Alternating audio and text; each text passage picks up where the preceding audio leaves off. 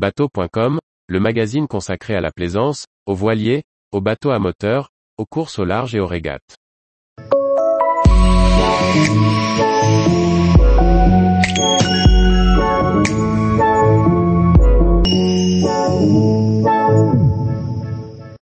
Les leçons d'un échouement à l'entrée du bassin d'Arcachon. Par Maxime le Riche. Alors qu'il tentait de rallier Arcachon, l'équipage du voilier allemand Freya s'est échoué sur un banc de sable en empruntant le chenal menant au bassin. Nous nous sommes entretenus avec l'équipage puis avec les sauveteurs de la SNSM pour comprendre les circonstances qui ont mené à la situation et en tirer les meilleures leçons. Le Freya est un Ajad 570, un solide sloop construit en Suède et taillé pour la croisière roturière. Son équipage est composé du couple propriétaire, accompagné de deux amis. Après un tour du Danemark, le skipper décide de continuer sa croisière vers Lisbonne, en cabotant le long des côtes françaises. Après une escale à La Rochelle, il est en approche d'Arcachon le dimanche 11 septembre 2022 au petit matin.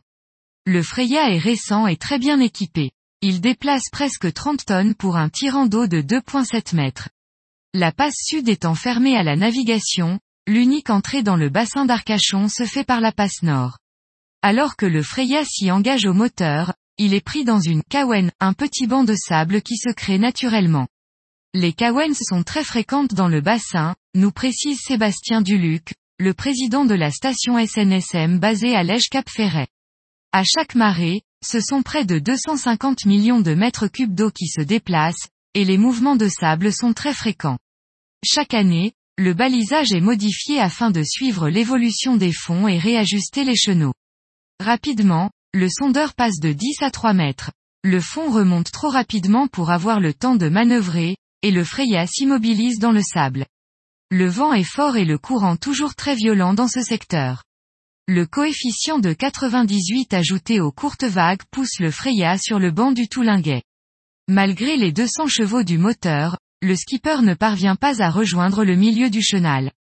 Pris au piège à marée descendante sur un voilier GITE accent aigu à 70 degrés, l'équipage signale sa détresse au cross étel. Julia, qui était à bord du Freya, explique, nous nous sommes vraiment sentis impuissants face aux courants et aux vagues qui ont poussé sur le banc de sable. Le bruit des vagues et les chocs sur la coque étaient impressionnants et nous avons eu très peur. Un premier équipage de secouristes en semi-rigide se rend rapidement sur place, afin de constater que le bateau est déjà au sec.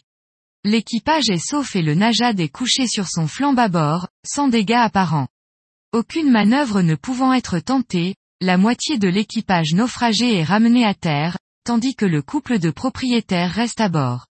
Le dimanche en fin de journée, le canot tout en Gemma est mobilisé pour sortir le Freya de ce mauvais pas. Les coefficients de marée déclinant dès le mardi, la fenêtre de tir est très courte. Si l'opération échoue, le Freya restera sur son banc de sable de longs mois, en attendant le retour des grandes marées.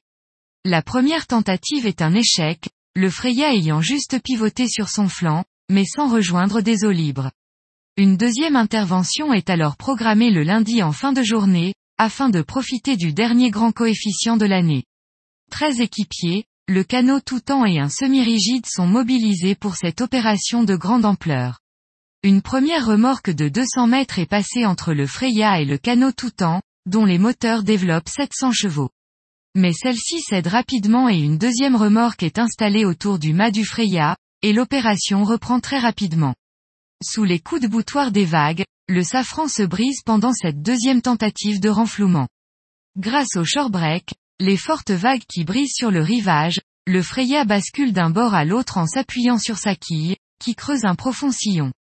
Après une heure trente d'effort, le Freya est de nouveau à flot, et sera remorqué au port d'Arcachon. Aucune voie d'eau n'est constatée, mais le voilier devra être tiré au sec afin de remplacer le safran, et de réparer un enfoncement de la coque. Aucun blessé n'a été déploré dans cette opération, tant du côté de l'équipage que des nombreux sauveteurs bénévoles. La qualité de fabrication du Freya lui a permis de bien vivre cet échouement, qui aurait pu se solder par la perte totale du voilier. Après étude de l'historique du lecteur de cartes du Freya, celui-ci n'est pas sorti du chenal, mais se trouvait sur la gauche de celui-ci. Une mauvaise combinaison des éléments avec des bancs mouvants, ainsi qu'une météo musclée ont rendu les conditions d'entrée par la passe très délicates. Elles ont mené à cet échouement. Au vu des conditions, il aurait idéalement fallu relâcher sur un autre port, mais avec une telle unité et un tirant d'eau de 2.7 mètres, les possibilités de se dérouter vers un autre abri sont très limitées dans le secteur. Ce type d'intervention est assez fréquente sur le bassin, mais il est rare que cela concerne des voiliers de cette taille. Conclut Sébastien Duluc. Tous les jours, retrouvez l'actualité nautique sur le site bateau.com. Et n'oubliez pas de laisser 5 étoiles sur votre logiciel de podcast.